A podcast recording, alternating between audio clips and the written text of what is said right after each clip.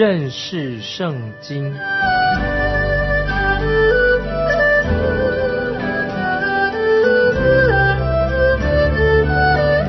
认识上帝的话，把上帝的话带到全世界。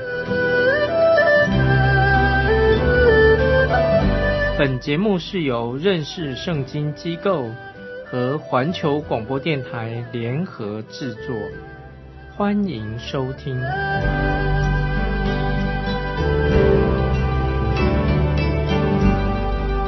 亲爱的听众朋友，你好，欢迎收听认识圣经，我是麦基牧师。我们要继续看诗篇六十二篇第九节：下流人真是虚空，上流人也是虚假。放在天平里，就必浮起。他们一共比空气还轻。这个时候，大卫他学习了，不要去相信那些乌合之众所说的话。这些乌合之众，他们是善变的。大卫他也发现，不能够信任像亚西多佛这种的所谓的上流人。这是我们刚信主的基督徒要所要学会的这些重要的属灵功课。我们不要看人，我们要单单的仰望神。我自己刚信主的时候，我们知道刚信主的基督徒很容易会眼睛看着人，因而就会很容易变得很沮丧，会很失望。呃，幻想会破灭的。有一位刚信主的朋友，他说，因为他一直在看人，几乎让他的信心刚信主的信心被瓦解了。大卫他在这里说的很清楚，他知道他不能够依靠人，他要必须要把信心建立在神身上。这里也说到安息，大卫要学习，他要安息在这块不能够挪移的这个磐石上面。大卫他也说。人也不能够依靠这些钱财，依靠这个物质。我们继续来看诗篇六十二篇的第十节：不要仗势欺人，也不要因抢夺而骄傲。若财宝加增，不要放在心上。啊，这个就是等于像做一个结论一样，就是说到我们人，我们基督徒必须要信靠神。接下来我们看十一节，神说了一次、两次，我都听见，就是能力。都属乎神，这里所强调的就是我们必须要信靠这位无所不能、大有能力的神。神按照他自己的旨意来行事，因为大卫很知道他自己没有能力，他必须要信靠神。只有神能够使他成为君王，是神使他成为君王。现在神这个时候应许了，让别人来逼迫大卫离开耶路撒冷。大卫他也知道，如果这是神的旨意。不让大卫再回到耶路撒冷，那他就不回来。如果这是神的旨意，他就不再回耶路撒冷，因为大卫已经学习了一个属灵的功课，他要全心全意的依靠神，因为一切都在神的掌管，神掌权。那今天我们看到有些政治人物，他们也是疯狂的，他们想摧毁这个世界，制造了一些很先进的武器，他们的目的在哪里呢？就进行毁灭破坏。这里说到大卫，他知道权柄啊，神是给我们权柄，是要造就人。所以大卫他发现了，只有依靠那位真正掌权的神啊，这是他最重要的。因为只有在神的权柄当中，当中才有慈爱。但是今天呢，许多的疯狂的政客，他确实要有了权柄之后，想要摧毁世界。接下来我们看诗篇六十二篇的第十二节，说明了神掌权，他也有。我们的神是有怜悯、有慈爱的主啊，慈爱也属乎你，因为你照着个人所行的报应他。听众朋友要注意，如果你有权柄、你有能力，你就要显出神的慈爱来。这里大卫的意思是说，我们的神是蛮有大能的，他是有权柄的，但是神是蛮有慈爱的神。大卫这个时候，他就要那个大祭司撒都把施恩座约柜。带回到圣殿当中，因为大卫他自己可以向神直接的求神的怜悯，求神的慈爱。因为施恩座是在旧约当中以色列人信仰一个核心。那今天我们基督徒信仰的核心在哪里呢？当然，今天基督徒的信仰的核心也是在我们神的怜悯。有一首诗歌啊，也许听众朋友你熟悉，诗歌怎么说呢？只要信他。这个诗歌说到，当人被罪孽压伤的时候。我们要可以来到救主耶稣的面前。也有一首诗歌《古旧诗架》啊，听众朋友有没有知道圣受洗这诗歌吗？《古旧诗架》这首诗歌的作者所写出的，也是就是说我们一生都要归向主耶稣的十字架。那么诗篇六十二篇特别提到神跟人之间的关系非常的密切，所以大卫他能够向神倾心吐意。大卫对神说：“你是我的拯救，你是我的磐石。”那今天有些人在祷告会当中或者在崇拜主日崇拜的时候，他很焦虑啊，心里很焦急，好像他好像有压力，因为他想到想到什么呢？他想到说。以为去教会一定要中规中矩的，好像要很死板的，所以有些人他们在公众面前祷告的时候，就是要规规矩矩的。但是我个人建议说，听众朋友，你要学习单独的与神同在，直接面对神。当你一个人走在外头的时候，或者你在家里面的时候啊，你可以找一个安静的地方，你可以安静的在神面前向神倾心吐意。那么有时候，听众朋友，当然我们要束腰。有时候我们要在神面前要放松自己，不要太紧张的，因为我们的神实在是恩待我们的神啊。接下来我们看诗篇六十三篇，是大卫在犹大旷野的时候做的这诗。这首诗很特别，我们可以用诗篇六十三篇来做疗伤止痛。那么这个诗篇也是可以说为今天教会所预备的一个诗篇。那么诗篇六十三篇啊，说到人诗人对。生命活水的渴慕，他渴慕生命的活水。在初代教会里面，有一位教父，教父这样说：“他说，每天我们都应该啊唱啊诗篇六十三篇，这个诗篇太重要了，因为这个诗篇最适合作为早晨的崇拜。这首诗篇也传达出一个美好的信息。现在我们来看诗篇六十三篇一二两节：神呐，你是我的神。”我要切切的寻求你，在干旱疲乏无水之地，我可想你，我的心切慕你。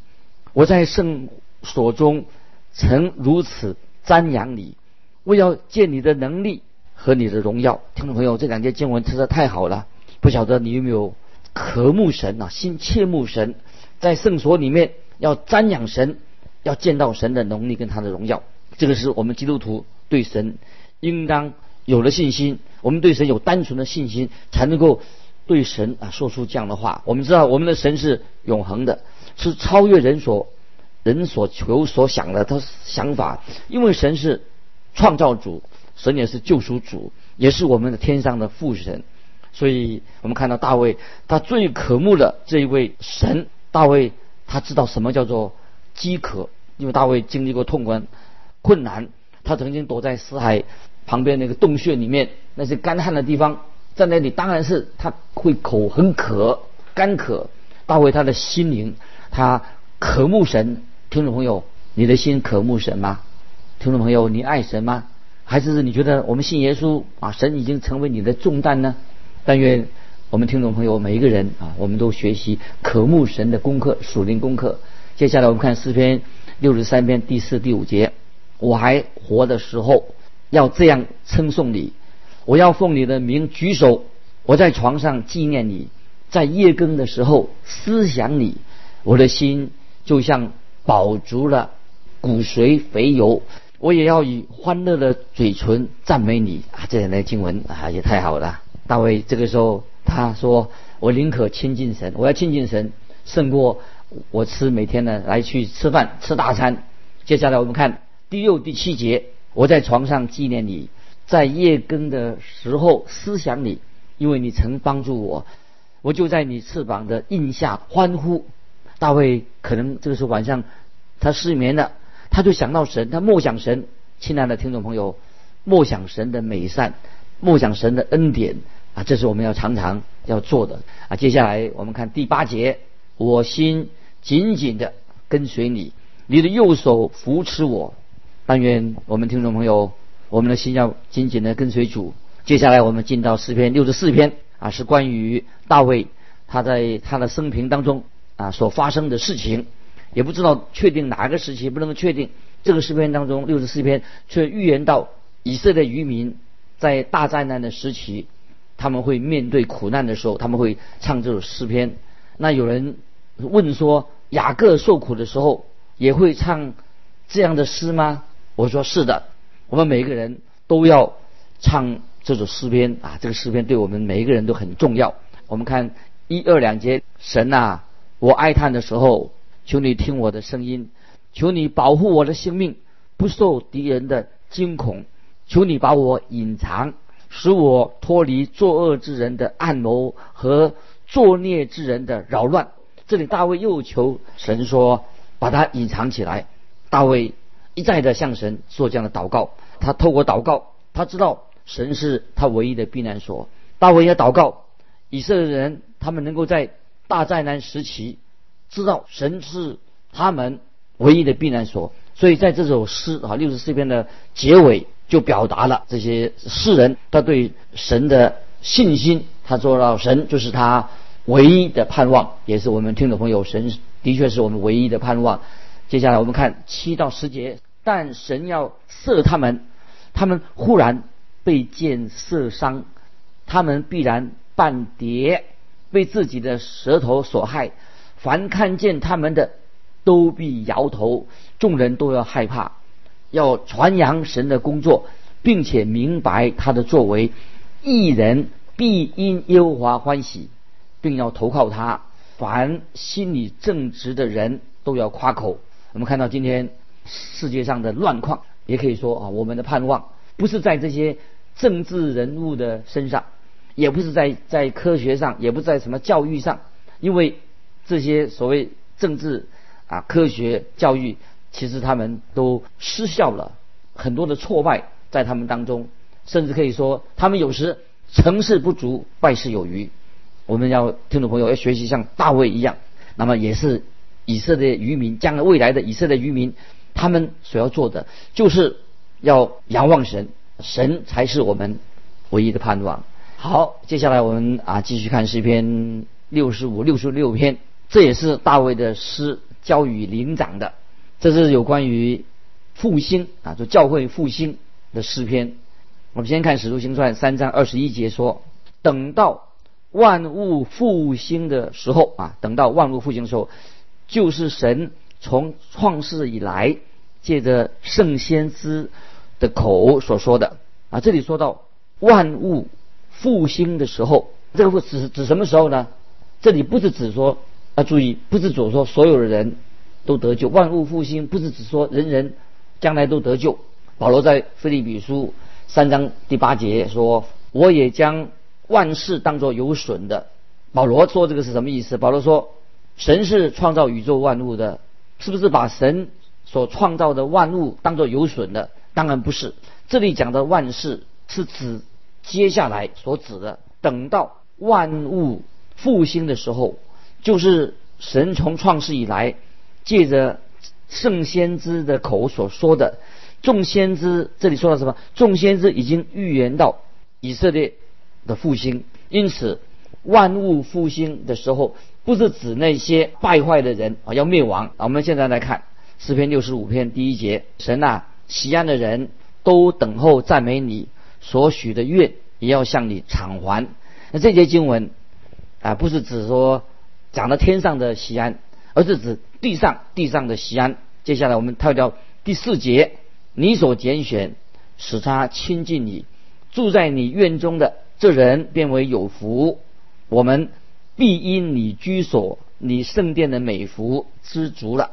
这里所指的是什么呢？就是那些蒙恩得救的人、被赎的人，表达他们心里的喜乐。现在我们跳到四篇六十五篇九到十三节，你眷顾地，降下透雨。使地大得肥美，神的河满了水，你这样浇灌了地，好为人预备五谷。你浇透地的犁沟，润平犁基，降甘霖，使地柔和，其中发长的蒙你赐福，你以恩典为年岁的冠冕，你的路径都底下滋油，滴在旷野的草场上。小山以欢乐束腰，草场以羊群为衣，谷中也满了五谷。这一切都欢呼歌唱。我们看到什么？万物都在向神歌唱，这是预言未来的千禧年的一幅美景，就是看到沙漠开出的玫瑰花了，表示那个时候天下太平。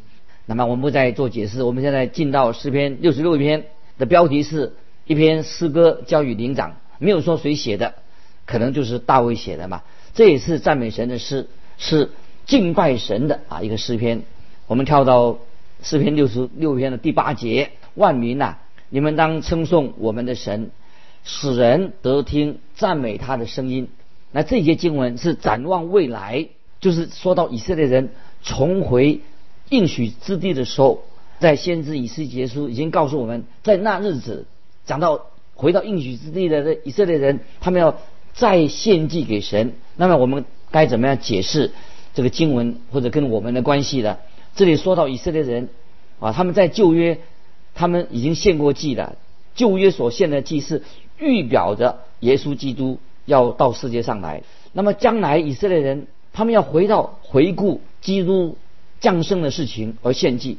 之前旧约献祭是预表要来，这个时候要回顾基督他所献的祭。说到羔羊，羔羊的献祭，那羔羊献祭指谁呢？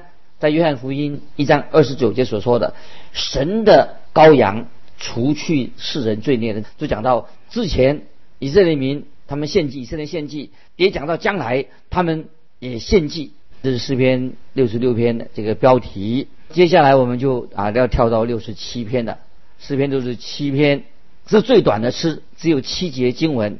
我认为。啊，圣经中的数字很有意义，七可以代表啊是啊是一个完整的意思，但是七不单单是讲完整的意思，也许不如说七是一个完美，所以从属灵的意义来说，就是完美包括了完整。那么这个诗篇显出神对我们今天这个世界，他最后的渴望以及目的是什么？这首诗篇啊也是关于神的国度。指向神的国度一个重要的诗篇，诗篇六十七篇也是一个预言，是讲到神未来的国度。所以说，就是在千禧年，神的国度会看到什么？看到人悔改了，一个新的更新的一个世界，地的市集，地的各处，全是全地的人都要敬畏神。那个时候不再有咒诅了，那个时候大家都要唱赞美的诗歌。听众朋友，这里的经文。当然是可以是为我们写的，但是不一定是针对我们的。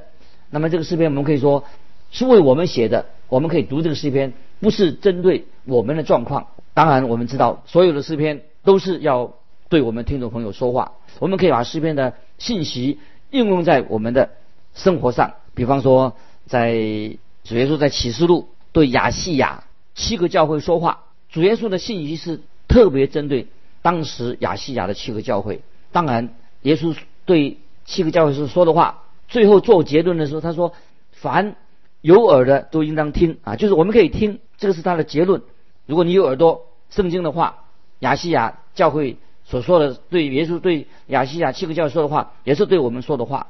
在启示录三章十三节说：“圣灵向众教会所说的话，凡有耳的都应当听。”因此。虽然是给这个七个教会的一篇信息，但是我们可以把它应用在我们啊今天听众朋友每个人身上。所以我现在在说啊诗篇六十七篇不是作为啊宣教的诗篇，当然六十七篇不是做宣教用的，但是包含了啊一些啊宣教的重要原则。诗篇六十七篇就是内容里面所谈到的赐福我们，把福分赐给我们，用了三次，四次的用了赞美神。这里也提到神，一共提到十五次，提到三位一体的神，在诗篇六十七篇里面讲到我们就是指以色列国，提到六次，万国提到九次，这个万国是指什么？九次提到什么？就是其他的国，就是讲到不同的民族，不是以色列人之外的各个阶层，也包括了你和我。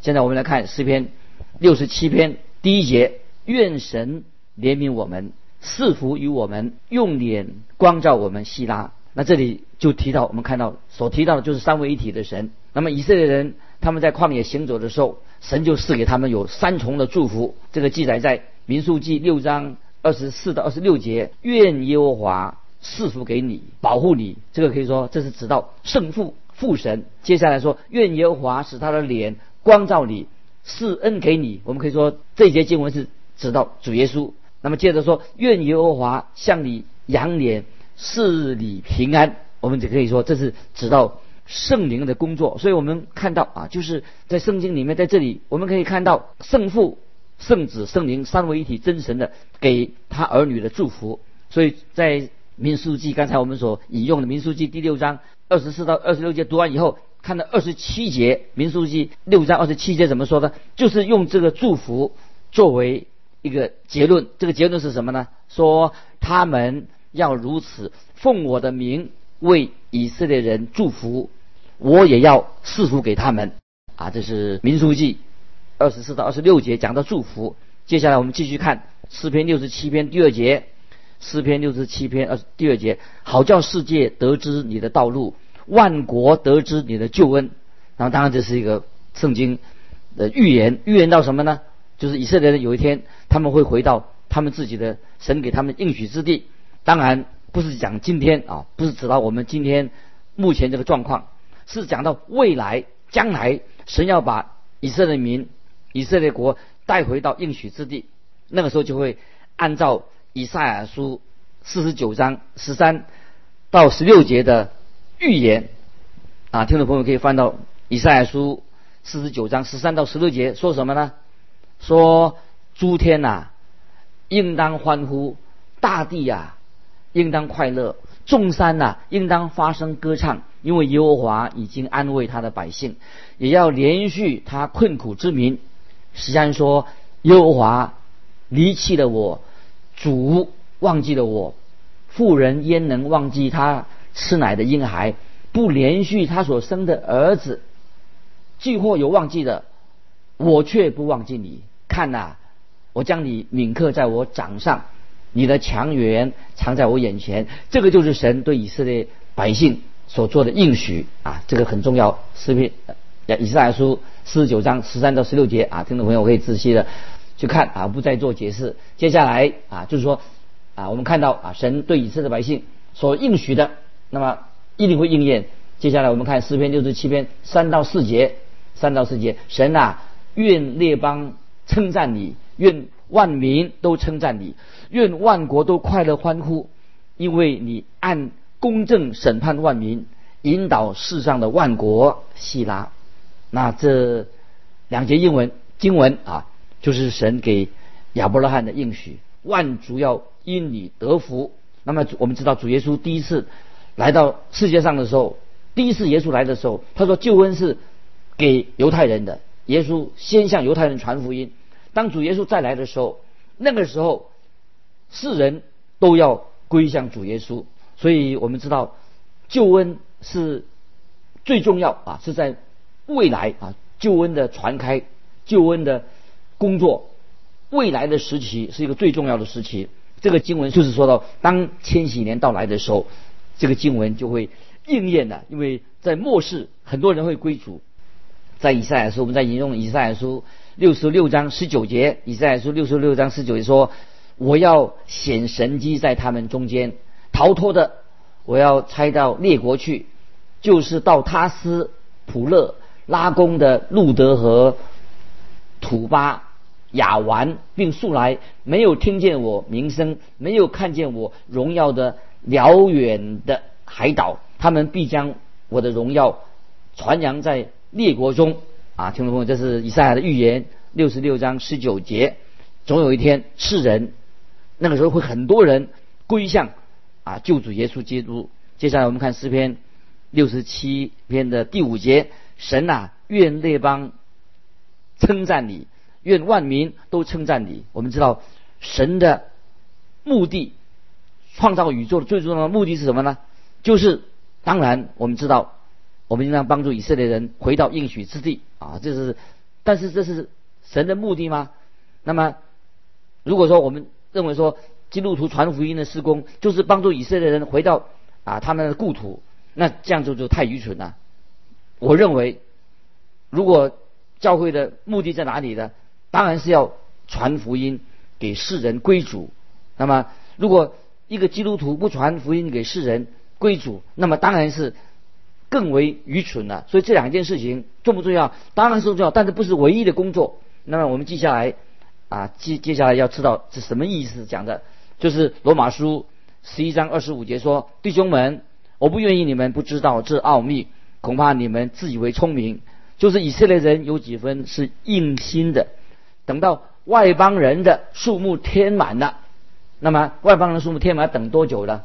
那么诗篇六十七篇第六节说，地已经出了土产，神就是我们的神，要赐福于我们。我们知道罪的咒诅有一天完全从地上会除去。我们看第七节，第七节，神要赐福于我们，地的四极都要敬畏他。那听众朋友，那今天你是否知道我们要传福音，希望人人。能够听到福音没有错，这是很重要。